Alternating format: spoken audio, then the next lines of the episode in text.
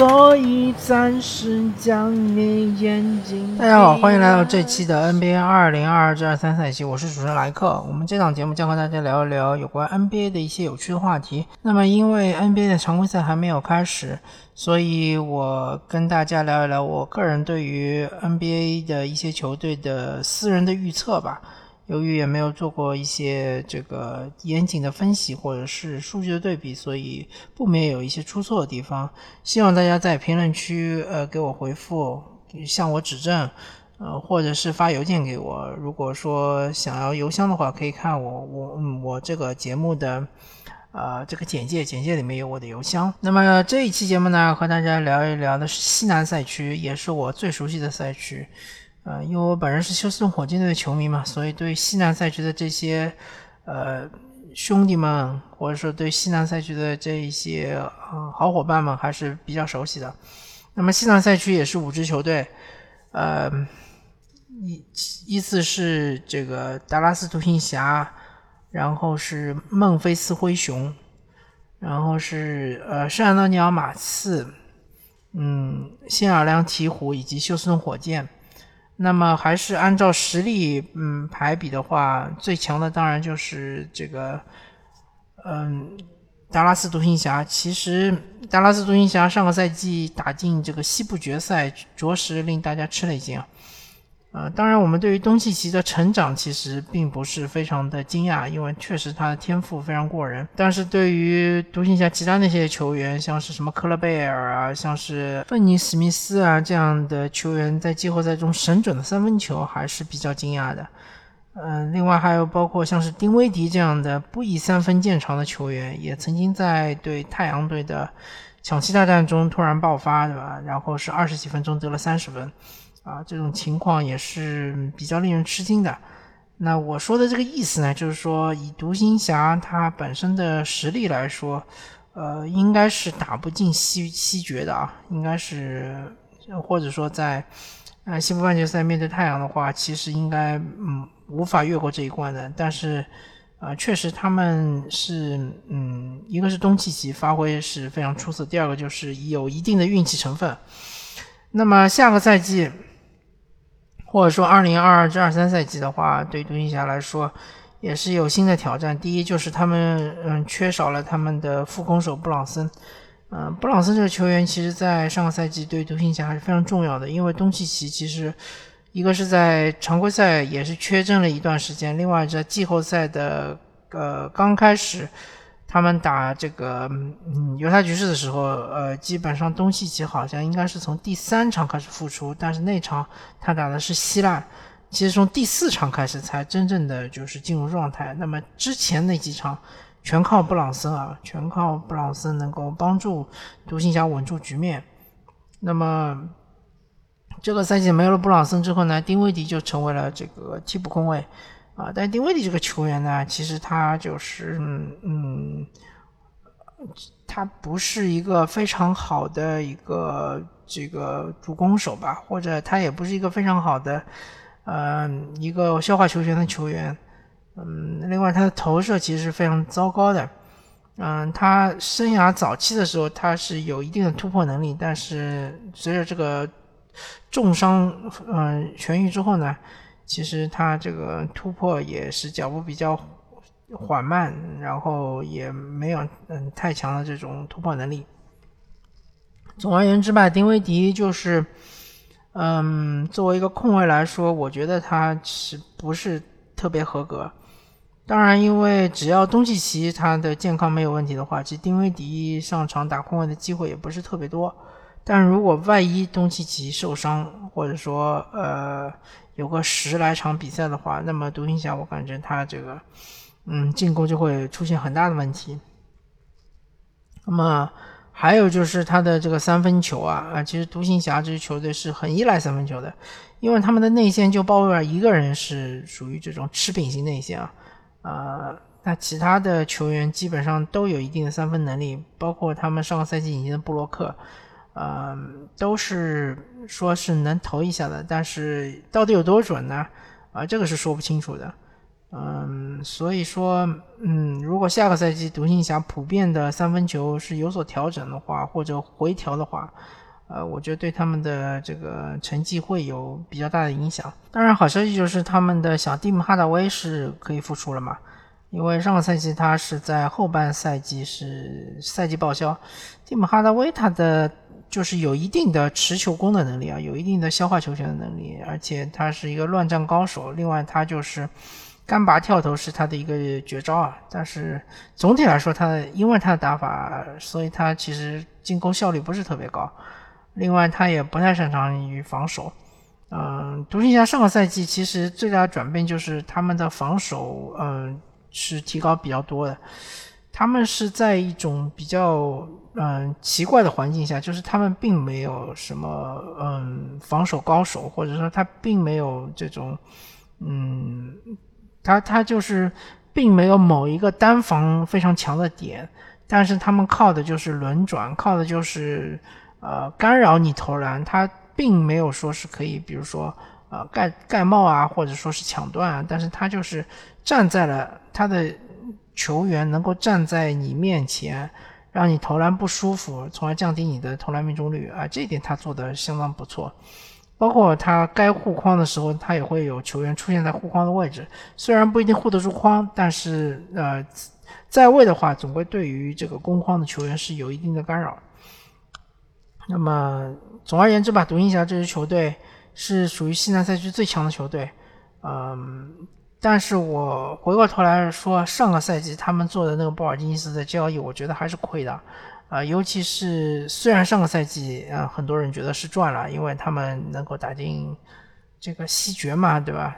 啊，而且对于这个勇士还能够赢一场，感觉好像是看到了希望，对吧？而且看到了这这套阵容好像是能够，嗯，后面能够再进一步。但是，呃，如果下个赛季大家看的话，我觉得大。大概率会出现一个情况，就是没有了布尔津吉斯之后，独行侠其实缺乏了一个这个自主进攻的强点，也缺乏了一个内线的护框点。呃，因为鲍威尔毕竟他也经过大伤之后，他现在这个护框能力下降的也很严重。那么没有了鲍威尔之后，就更谈不上护框了，对吧？内线，嗯，总不能指望东契奇来护框吧？所以这个独行侠下个赛季的，嗯。防守也好，或者他们进攻也好，其实有是有一定的可能性会嗯有所下降的。那么接下来聊一聊，嗯，西南赛区第二强的球队就是这个孟菲斯灰熊。嗯，孟菲斯灰熊这支球队之前很多年也是一直是这个摆烂嘛，然后一直是重建。啊，因为自从他们走了这个小加索尔以及兰多夫之后呢，他们就开始走上了慢慢的重建之路。呃，一直到他们这个选中了，呃，他们的莫兰特，呃，也算是天真命天子吧。莫兰特来了之后，第一年其实没有体现出特别强的呃状态，但是后面逐渐逐渐越打越好，一直到上个赛季，嗯，他成为这个一就是全联盟攻框能力最强的球员。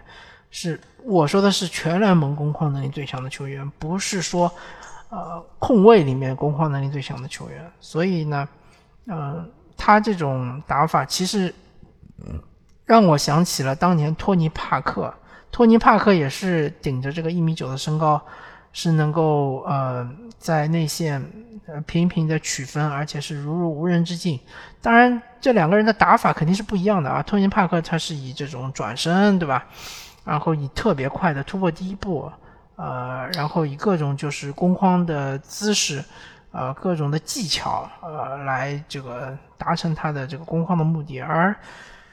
这个莫兰特他的攻框其实很多都是硬桥硬马嘛，就是突进去，然后面对一个对抗，然后在空中一扭腰，对吧，把球给送进。就是很多情况下都是靠自己的这个身体素质啊。托尼帕克是更多的是靠的他的是这个技术，而莫兰特更多的是靠的是身体素质啊。当然，莫兰特他的这个进攻端的缺点或者说不足也是非常明显的，就是他投射嘛。如果说他能够嗯能够使这个对方的防守队员认为他是一个比较呃合格的射手，能够在这个嗯弧顶三分这里对他进行贴防的话，那么他这个呃突破的这个嗯就是他突破对手第一线防线的呃这个可能性就会大增嘛，然后他这个突破的话也会更轻松。嗯，不需要做更多的动作，因为他这个第一步还是很快的。嗯，而且他这个进去了之后呢，他的传球能力也是逐逐年在提高嘛。他的阅读对方防守能力，然后是带动球队能力，也是逐渐逐渐的呃提高的也很快。那么灰熊队也为他打造了一套就是比较适合他的阵容。呃，除了他之外呢，其他的一其他大部分的人都是有很强的这个。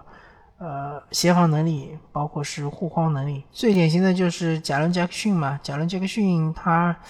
呃，也也是莫兰特前面一年进入呃联盟的一个新秀嘛。他就是这个，嗯，很典型的一个，呃，脚步移动非常快的一个内线球员。然后他的弹跳、臂展、身高，其实就是在现在的 NBA 是非常非常合适的。另外，他还有一定的三分球的能力，包括甚至他有持球投三分球的能力。那么现在就是，嗯，以他现在的打法，其实是非常现代化的 NBA 的打法嘛。呃，但是他在防守端也有他的短板或者说瑕疵，就是他这个一个就是他如果打中锋的话，他的篮板球的保护比较糟糕；第二个就是，呃，他的。这个面对对方高大中锋的话，他的防守就是比较吃力。那么这两点，如果说他能够在后面的比赛中，或者是在后面几年中，能够通过自己的，比如说增重啊，或者说比如说呃防守技巧的打磨啊，能够呃处理的比较好的话，我觉得小贾伦杰克逊是一个嗯很强的中锋，而且是能够达到。呃，今后几年中锋的这个天花板，但如果说，嗯，他可以也也有可能他是走另外一条路，他就是不想打中锋，他打这个四号位，就是重型侧翼的话，我觉得也是可以的。他如果打重型侧翼的话，他需要呃精进的这个能力可能就是进攻端了，因为如果他打四号位的话，他的防守已经是够看的了。嗯，包括如果说，嗯，跟他一起上场的五号位是防出去了之后，他在内线。他的护框能力也是算是比较强的吧。那他的进攻端的话，除了就是三分投射的话，他需要增加一些，比如说突破啊，呃，比如说是这个嗯传球的能力啊，对吧？比带动队友的能力啊，这这也是他需要呃这个打磨的一些技术吧。其他的一些球员，像是斯蒂文亚当斯嘛，也是老熟人了嘛，对吧？也是从这个呃雷霆过来的嘛。然后他可能应该是会打首发，但是他场均上场时间不会特别长，基本上是二十分钟以下嘛，因为他要把更多的机会让给年轻队员。嗯，而且他如果在季后赛中面对像是勇士这种有很强的持球攻大神的球队，他可能呃上场的机会也不会很多。那么这个贝恩的话呢，他上个赛季其实是嗯进步很大。呃，尤其是在这个常规赛，然后让大家看出了他能够打二当家的潜质，但是在呃季后赛，不知道由于伤病的困扰呢，还是由于他这个呃确实手感不佳吧？哦，他其实打得非常的糟糕啊，呃，尤其是进攻端的话，没有给这个。莫兰特更多的支持，更多的这个帮助，尤其是莫兰特后面受伤了之后，他作为主攻手的话，这个球队感觉就，尤其是这个嗯，阵地进攻好像就不太能看了。后面就是迪隆布鲁克斯，迪隆布鲁克斯也是个老熟人嘛，呃，然后他也是灰熊队自己选中的新秀，他的特点就是特别能扛球权，但是他的缺点也就是。呃，球权扛多了之后，他他就会乱打，嗯，他的这个效率就会直线下降，然后然后他的啊失误也会增多，是吧？但迪隆布鲁克斯他的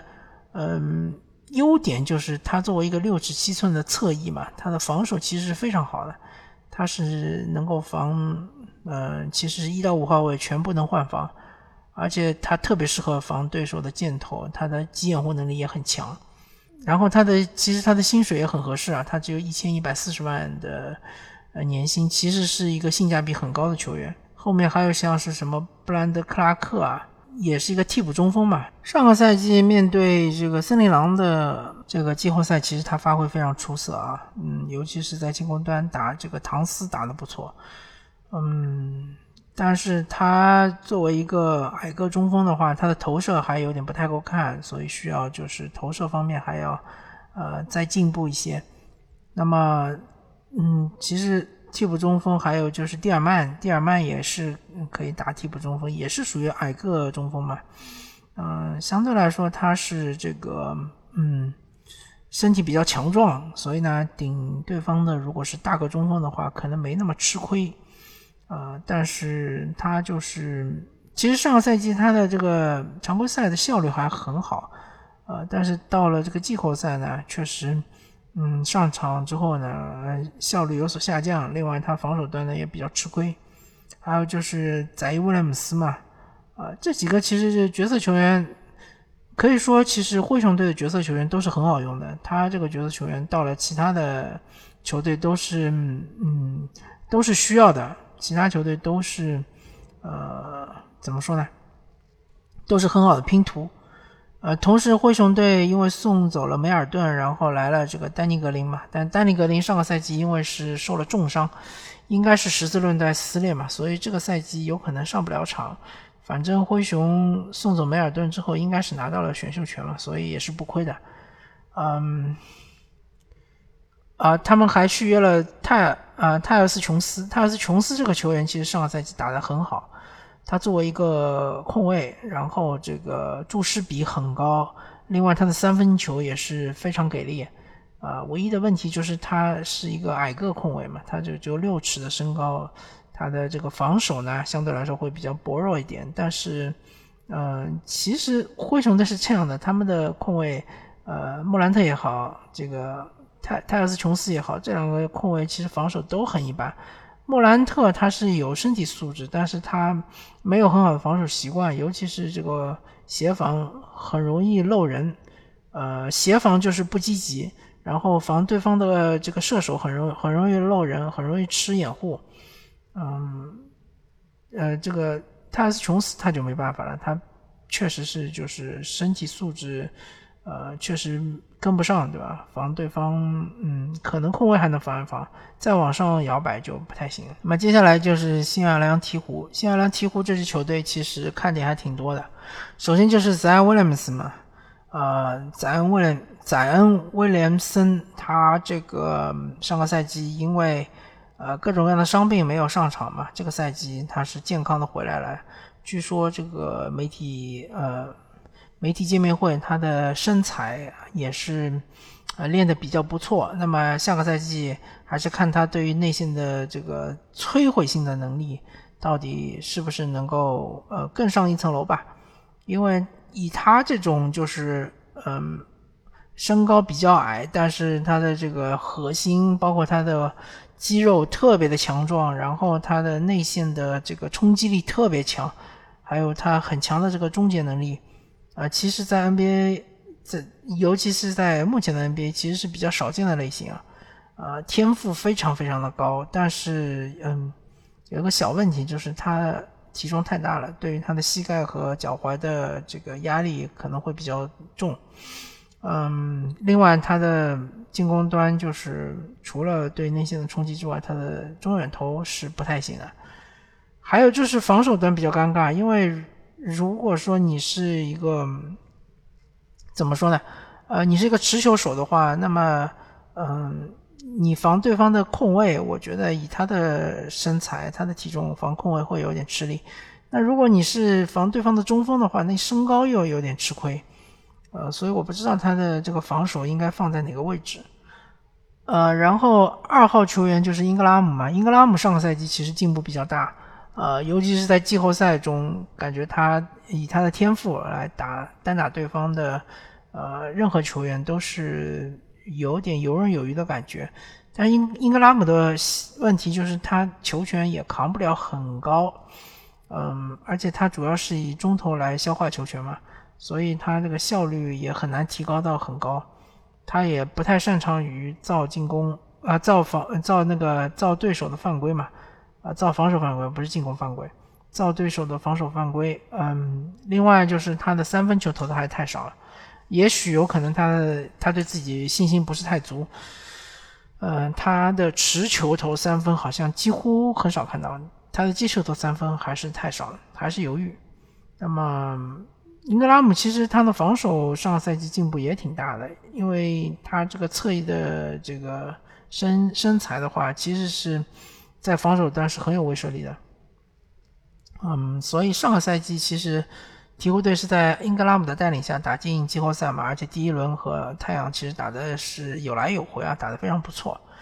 还有就是 CJ 麦克勒姆嘛，CJ 麦克勒姆就刚刚就和鹈鹕重新续约两年，是六千万的，呃，这个两年六千万的呃薪水嘛，呃，这个薪水不算高吧，还可以吧，其实也是，呃，差不多相当于麦克勒姆的这个水平，因为麦克勒姆常年是在这个利拉德身边打球，他主要打副攻手。所以其实是压制了他的这个进攻欲望嘛，然后他来到了鹈鹕，尤其上个赛季，他来到了之后，他就开始打主攻，而且他打主控，他其实打主控的话，呃，给我们展现了一个现代控卫控卫的一个水准，呃，传控呃数据也非常不错，这个攻击性也很强，对吧？自己持球持球投、急停跳投，包括攻荒各方面，其实都表现非常不错。那么下个赛季就要适应，就是可能麦克 CJ 麦克勒姆不会有那么多的球权，因为他要分一部分球权给呃威廉姆森，呃，除非威廉姆森愿意就是经常作为嗯挡拆的这个大个子来呃进行顺下挡拆顺下，对吧？接球攻荒，否则的话，其实就是麦克勒姆可能会嗯有一些机会，他会去到外线。等待机会吧，等待这个接球就投三分的机会。那么还有就是啊，瓦伦丘纳斯嘛，瓦伦丘纳斯这个球员也在 NBA 打了很多年了。嗯，下个赛季我觉得他应该还是主力，和这个嗯，Sam Williamson 应该这两个人是共同打内线嘛，也算是一个双塔吧。呃，这个呃，瓦伦丘纳斯他就是进攻其实还是很强的。呃，如果你给了他一定的球权，他我相信他打二十加十没什么问题。他问题就是在于，因为现在当今联盟这个呃主控的这个攻击性的球员太多了，所以他很容易被针对啊，因为他身高太高，嗯，脚步移动不行，然后被对方这个打挡拆的话，他的站位很难站到一个最好的位置。呃，所以这个瓦兰瓦兰的话，其实场均我觉得也就打个二十五分钟左右，应该不会打很长时间。呃，还还有，嗯，上个赛季那个赫伯特琼斯啊，也是打得很好啊。呃，作为一个新秀，他其实这个，嗯，防守端是为呃鹈鹕队是立下了汗马功劳。他的这个三 D 属性非常强，然后他这个三分球也投得非常准。那么下个赛季呢，或者说二零二二至二三赛季呢，我们就要看看他有没有其他方面的地方能够更进一步。比如说，能不能有一定的持球的能力，对吧？有一定的这个组织能力，有一定的呃视野，对吧？能够看到空位的队友。呃，另外防守端是不是能够呃更上一层楼吧？能够在尤其是在这个协防啊。包括是单防、领防方面，对吧？以他的这个身高，然后身体素质的话，确实是有机会成为联盟顶尖的三 D 球员，应该是没什么问题。然后，这下一步就是看他自己能不能开发出自主进攻能力了。还有几个拼图球员，像是阿尔维多瓦，像是这个加里克拉克啊，还有这个格拉汉姆啊，嗯，还有像海耶斯啊，呃。威利·阿尔南德斯啊，嗯，还有马绍尔啊，呃，这个墨菲，还有小南斯，呃，斯内尔、坦普尔，啊，这几个球员呢都是不错的这个拼图球员，但是，嗯，也没有什么太多可以聊的地方吧。反正这个新奥良鹈鹕的话，看起来下个赛季如果保持健康，另外呢就是能够找到一个嗯很好的方法来融合 CJ McCollum、Sam Williamson 还有这个嗯嗯他们的呃布兰登·英格拉姆，然后这三个球员很好的融合他们，让他们这个。各自都能够嗯达到最佳的状态，然后也能够分配好球权。呃，在这种情况下，我觉得他们能够打进下个赛季的 Play In 应该没什么问题。西部打进前六的话，嗯，可能就要看他们最终的这个化学反应，以及其他的一些对手是不是会出现比较大的问题。最后是两支摆烂球队嘛，那个当然。球队本身是不愿意摆烂的，但是他们这个阵容只能意味着他们只能摆烂。那么先说马刺吧，马刺其实呃我也不跟大家介绍他他这些球员到底是怎么回事了，我主要讲讲哪一些球员是有机会被马刺给交易掉，然后能够获取这个选秀权吧。呃，主要我看了一下，一个是这个他们的呃中锋。呃，博尔特尔，博尔特尔这个球员呢，就是其实，在中锋里面算是一个内线护框能力很强的球员。呃，然后我相信有球队肯定是对这个护框是有一些这个需求的，所以博尔特尔有机会啊。如果说外面有需要护框的话，有机会能够是换到一个呃首轮签。然后，如果实在换不到首轮签，我觉得马刺如果能拿到二轮签的话，也愿意把博尔特换出去，因为他已经，呃，兑现了，兑现完了他的天赋吧，应该不会再有，呃，更高的这种呃上升空间了。呃，然然后，嗯，其他的看下来好像，嗯。也没有其他一些就是技战力能够这个吸引，嗯，麦克德莫特这个球员其实应该也还可以。麦克德莫特的话也是一个射手嘛，然后他防守端嗯也还可以，不算特别糟糕。那么这样的球员其实如果说你是一个争冠球队或者你是一个季后赛球队，其实还是需要的，呃，也也有机会能够。通过那麦克德莫特拿到一个首轮签，我觉得机会也是挺大的。呃，其他的球员就嗯不是特别就是呃大家需要的。然后他自己可能会着力培养，像是这个呃卡尔顿约翰逊啊，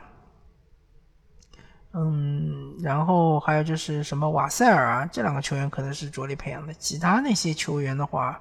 呃，也可能就是打到哪里算哪里吧，呃，还而且好多球员其实我我个人也不是很熟悉，还有一个看点就是扎克·柯林斯嘛，这个球员我很熟悉的，他原来是开拓者的，嗯，也是一个现代型中锋嘛，有投掷的中锋。那么下个赛季看看他，呃，能恢复到什么情况嘛？因为他之前也是受了重伤。嗯，能不能继续在 NBA 立足，就下个赛季就再此一举了。因为下个赛季马刺队没有人跟他抢出场时间嘛，会充分的给他展现自己的机会。如果说他没有办法证明自己的话，那么今后可能我们就看不到扎克·格林斯的。最后一个看点就是看波波维奇下个赛季结束之后是不是会退休啊？呃，我我个人倾向于波波维奇可能也就差不多到头了，因为他对于嗯，重建球队，我感觉他没有太大的兴趣。那么马刺就聊到这里吧。最后聊聊我最熟悉的休斯顿火箭。那么休斯顿火箭呢，因为从上个赛季开始摆烂，然后呢，这个赛季他们甩掉了他们最大的合同，就是约翰沃尔。当然不能算是甩掉，因为他们是买断的嘛。买断的话还是计入工资的，但是下个赛季就没有了。约翰沃尔是三千万的这样一个薪水嘛。嗯，其实也是算是比较大的。那么他们现在最高的呃薪水应该就是这个埃里克戈登，埃里克戈登是一千九百五十几万嘛，相当于差不多两千万。埃里克戈登也是他们技战力水平最高的球员。呃，我觉得火箭嗯的意图肯定是想要在这个交易截止之前把埃里克戈登给送走，然后能够换到年轻的有潜力的球员，或者是呃首轮选秀权吧。嗯，火箭队其实看点还挺多的，比如说去年的榜眼杰伦格林。经过一个休赛期之后，能不能有呃更强的爆发？杰伦格林其实很简单嘛，他就是一个得分手，所以看下个赛季场均得分能够能不能达到二十分以上，达到二十分以上就说明他确实是开始逐渐兑现他的天赋。然后还有就是这个申京嘛，申京这个作为一个嗯中锋来说，他其实缺点还是。挺明显的，比如说他身高不够高啊，比如说他护框不行啊，比如说他体能也不是很好啊，但是他优点也是非常突出的，就是他有很好的视野，有很好的策应能力，呃，另外他脚步也很灵活，而且他可以面框打，可以背身打，呃，就是属于中锋里面的万花筒吧，嗯，可以说是一个嗯非常低配版的约基奇约老师吧。啊，还有看点就是这个今年的也是，呃，三号签这个呃史密斯，嗯，这个史密斯的话，据说他是在 NCAA 的话是属于嗯防守不错，然后也有很强的投射能力的。那么这个赛季很有可能就是他和这个申京是组成内线搭档，然后他正好可以弥补申京的这个。呃，防守不行的这个弱点，贾巴里史密斯，然后他应该也是身体素质比较好，呃，至少是远好于申京吧，因为申京我感觉他也跳不太起来。贾巴里史密斯的话，在内线应该是，呃，可以和申京形成一个很好的互补。然后就是凯文波特嘛，凯文波特，看看这个赛季，呃，如果他还是这个。呃，核心后卫的打法的话，看看他比起上个赛季是不是会好一点，或者说他的这个注释比啊，包括他呃传球人的视野啊，包括他的突破能力啊，是不是更强？呃，给他的时间也不多了，因为这个赛季我记得没错，应该是他的合同年。如果他不能够打出令火箭队比较满意的水准的话，也许嗯不一定会得到他。个人比较满意的一个续约合同，然后还有就是，呃，还有嘛，就是几个新秀嘛，啊，当然也有老将，对吧？像是，嗯，那个，呃，博班，博班这个老将呢，其实，呃，我估计上场机会不会很多。然后还有就是努瓦巴，努瓦巴其实进 NBA 时间不长，但也是二十九岁了吧，基本上也不会有什么。嗯，太大的上升空间。还有就是泰特，泰特呃不算特别老吧，但也二十六岁了。呃，他的打法就是有点尴尬，因为他身高比较矮，他就六十四寸，但是他打的是呃侧翼嘛，嗯，偶尔他也可以顶顶中锋，但是呃。他现在需要做到的就是他的三分球一定要练出来。如果他能把三分球练出来的话，他是一个很好的三 D 球员，同时也有这个一定的呃，嗯，就是控球的属性，一定的传控属性。但如果三分球练不出来，我觉得他如果在火箭队这份合同打完，有可能无法在联盟中立足。当然，他的防守其实是非常积极的，啊，能力也很强。但是受限于他的这个身体天赋嘛，呃，其实，嗯，怎么说呢？嗯，他的防守也也没有大家看的，就是数据上也并不是特别的突出吧。其实这个上个赛季火箭的防守当然很糟糕了，但是最强的两个人，一个就是凯文波特，一个就是呃。泰特这两个人是属于火箭防守最好的两个球员，但是他们放在联盟里面，全联盟来看的话，也不算是呃特别强的吧。那个，然后就是还有马修斯嘛，马修斯就看他这个三分球了，因为他是一个典型的射手，他的防守其实就是比较弱的。如果他三分球投不准的话，其实他留在场上也没有什么意义。嗯，然后就是嗯看一些新秀吧。这个新秀的话，呃，有那么几个人是值得注意的，比如说像是这个克里斯托弗啊，呃，还有就是范南多，啊，加鲁巴，对吧？还有就是这个，嗯，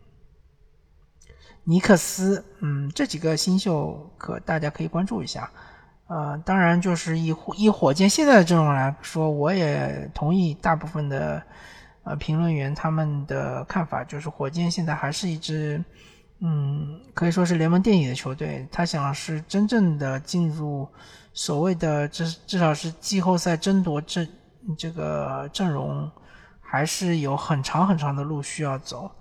所以，嗯，大家还是要放平心态。那么，火箭队的比赛还是就是以娱乐为主吧？好吧，感谢大家收听这一期的 NBA 二零二二至二三赛季，我是主持人莱克，我们下期再见。